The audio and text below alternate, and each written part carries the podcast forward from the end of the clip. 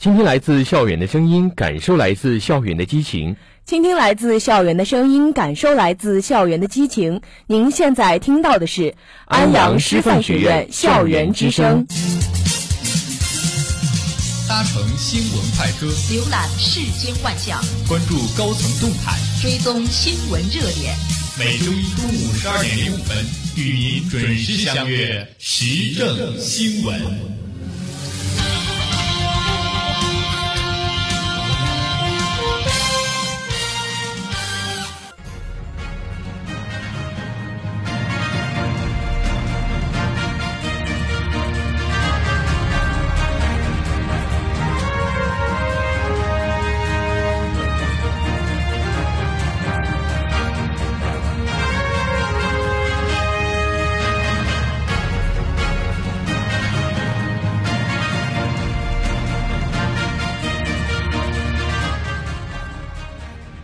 下面来看国内简讯。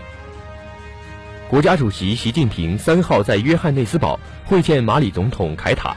习近平指出，中马传统友谊历久弥坚，各领域务实合作成果丰硕，双方要深化农业基础设施建设、人力资源开发等合作，加强教育、文化、公共卫生、媒体等领域交流合作，夯实中马友好的社会和民意基础。凯塔表示。马方感谢中国一贯支持马里的和平稳定与发展，积极参与联合国在马里的维和行动。十二月三号，国务院总理李克强在北京主持召开国家科技教育领导小组第二次全体会议，听取国家中长期教育改革和发展规划纲要中期总结评估情况汇报，谋划今后五年教育改革发展。李克强指出，科教事业是系统工程，涉及到方方面面。国家科技教育领导小组成员单位要抓好战略布局、政策统筹和重大项目推进，加快推进教育现代化，使教育为全面建成小康社会提供支撑。国家副主席李元朝四号在北京会见了日本执政党代表团。李元朝说，中方主张在中日四个政治文件基础上，本着以史为鉴、面向未来的精神，推动中日关系不断向前发展。希望双方增强政治互信，改善国民感情，推动经贸合作，为中日关系改善发展做出积极贡献。日方表示，日本执政党重视对华关系，愿推动双方交流合作，增信事宜，妥处分歧，为两国关系向好发展做出努力。全国政协十二月三号下午在京召开第四十三次双周协商座谈会，围绕仿制药的质量问题和对策建言献策。委员们认为。提高仿制药质量水平，关乎人民群众的身体健康。仿制药虽已基本满足了公众用药需要，但还面临着质量参差不齐、仿制标准较低、部分药品疗效不确切等问题，需要进一步加大改革和政策调整力度，提高药品质量，确保用药安全。国务院副总理汪洋四号在中国美国商会二零一五年度研讨会上发表主旨演讲时强调。中共十八届五中全会提出创新、协调、绿色、开放、共享的发展理念，将推动中国经济步入更加健康、更可持续的发展轨道。而中国推进结构性改革，转变政府职能，实行法治化监管，进行生态环境治理等，有利于完善法治化和国际化的营商环境，并契合外资企业的诉求。部分省市“三严三实”专题教育工作座谈会四号在南昌召开。中央书记处书记刘云山出席并讲话，他强调，要把落实“三严三实”同贯彻党的十八届五中全会精神结合起来，推动领导干部提振精气神，树立好作风，增强执行力，切实解决不作为、乱作为和不会为、不善为的问题，并从严从实推进专题教育，精心组织专题民主生活会和组织生活会，抓好突出问题整改，确保专题教育取得扎实具体的成效。弘扬宪法精神，加强宪法实施报告会四号在北京举行。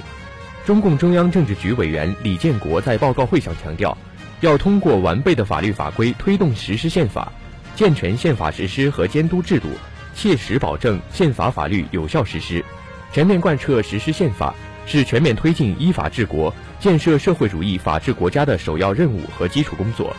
全社会都要深刻认识到。保证宪法法律实施，就是保证党和人民共同意志的实现；自觉遵从宪法，巩固树立宪法权威。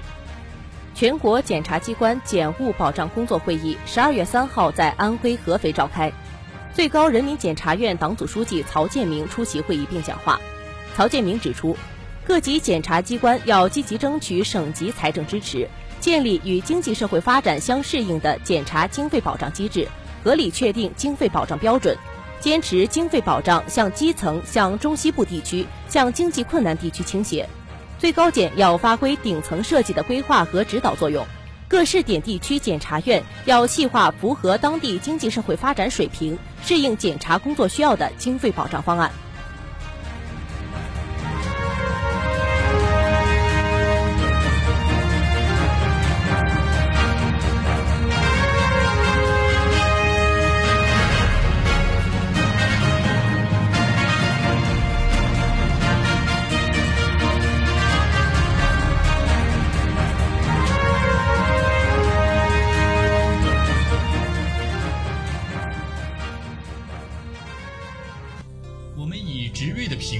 解读新闻背后的新闻，我们以敏锐的视角剖析当下社会的真实与复杂。国内时评，关注中国，关注社会。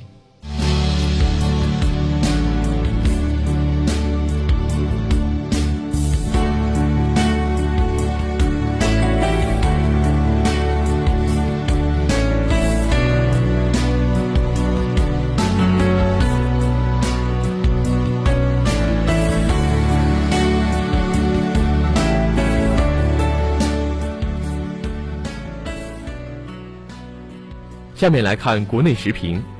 拥堵费开征需要听取多方声音。十二月三号，北京市交通委召开新闻发布会称，二零一六年北京将研究试点征收拥堵费，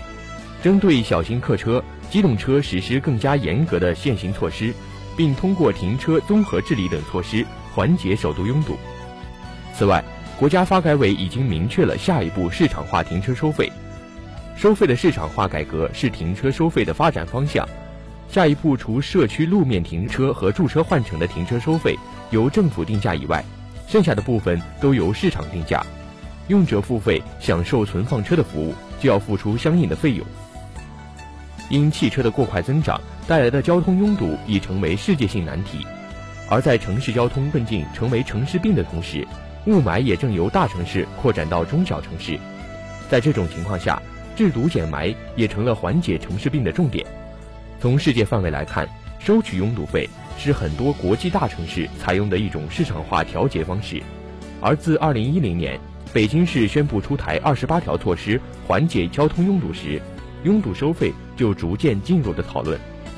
虽然征收拥堵费的提议设想了多年，但既然进入了研究的阶段，那么就要考虑一项公共政策一旦影响市民的切身利益。怎样在程序上让民众信服，以及在进入讨论阶段后如何听取公众的反馈，这些都是非常实际的问题。的确，对比于限行和摇号，征收拥堵费算得上经济手段来治理拥堵了，一定程度上算是一种进步。但是指导思想就存在着很大的问题，还是用老的思路限制制约，用行政强制令来进行管理。除了我们曾经说过的所谓懒政惰政之外，其实，它真正的问题并不能有实质性的解决。而就公共政策而言，由于其性质涉及了公共的利益，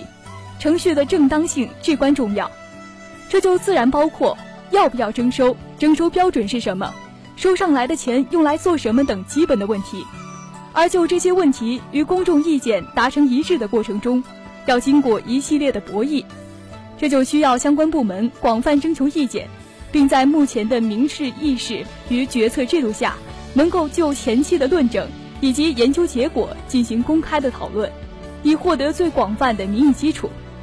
而在此基础上，收费标准以及数额、费用流向等等细账，也必须进一步去明晰，以便于公众的监督。而从更广义的角度来看，拥堵收费更像是一种行政措施。毕竟，征收拥堵费的最终目的并不是收费，而是疏解交通拥堵。就这一点来看，要想在这个问题上达成共识，也不是没有可能。只是这还需要在交通网络上下功夫，包括解决公共交通工具不足、交通设施的建设、开通夜班地铁等问题。大家能够倚仗公共交通网络解决日常通勤，对私家车的限制才不至于对民众的日常生活造成负担。就拿已经征收拥堵税的伦敦来讲，作为一个说起拥堵收费必定会被提及的城市，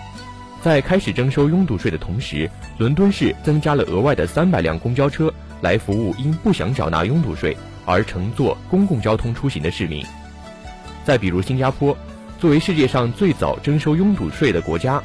二零零八年时公共交通出行率就已经高达百分之五十九，高于世界上的绝大多数国家。而征收上来的拥堵费也要取之于民，用之于民。既然征收拥堵费的目的是为了改善交通，那么征收上来的费用就应当花费在公共交通的建设上。这笔账的公开程度也直接影响了民众对这一政策出台的直接观感。拥堵费的征收不是个新话题，从其屡屡进入公众的视野，引发广泛的讨论，也可以看出民众对这一议题的关切程度。当然。就目前的政策来说，研究并不意味着未来一定要开征，也体现了审慎决策的态度。对一些敏感议题进行研究，才有可能在研究的过程中发现问题，听取多方的声音，最终会寻找到最可行的解决方案。